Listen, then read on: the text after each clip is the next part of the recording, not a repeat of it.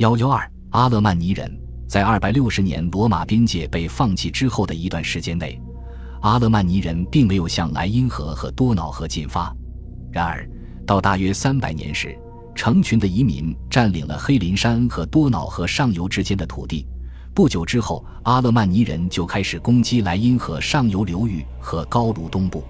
四世纪五十年代，由利安皇帝发动了反击他们的战役，并几次击败了他们。最令人瞩目的当属三百五十七年在斯特拉斯堡附近的那次。尽管如此，他们对高卢仍然是一个强大的威胁，而且他们参与了四百零六年或四百零七年新年前夜的大入侵。其主体部重占据的阿尔卑斯山以北的地区，并不利于统一权力的建立。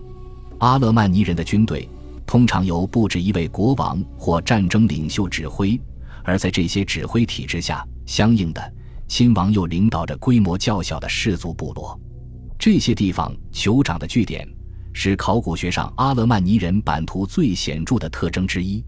法兰克人的扩张。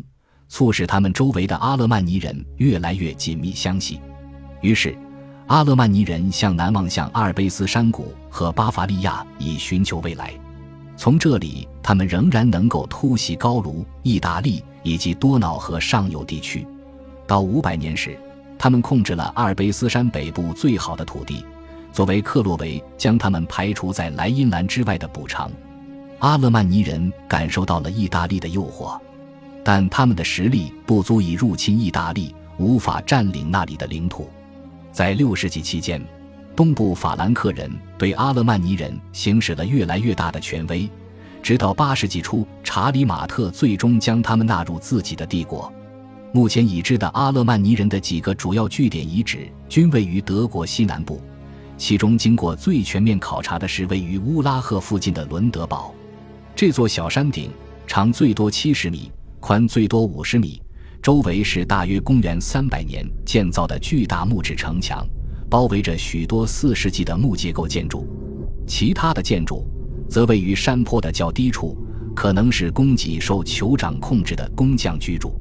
在迪滕海姆附近的盖尔贝堡以及班贝格附近的赖斯贝格也存在着类似的据点，可能很大一部分较小的聚落。位于中世纪和现代的村庄之下，因此目前所知的聚落类型并不具有代表性。比如位于高卢法兰克的那些，一些古罗马乡村遗址吸引了阿勒曼尼的移民。位于霍尔海姆和布劳恩海姆的别墅，部分是由他们的新主人重建的。在巴尔丁根发现了罗马金币和一枚军事胸针。可能是曾在罗马各行省服役或者成功突袭过他们的阿勒曼尼人的遗物。从大约三百三十年起，在多瑙河上游的诺伊堡，显然存在着在罗马服役的阿勒曼尼军队的迹象。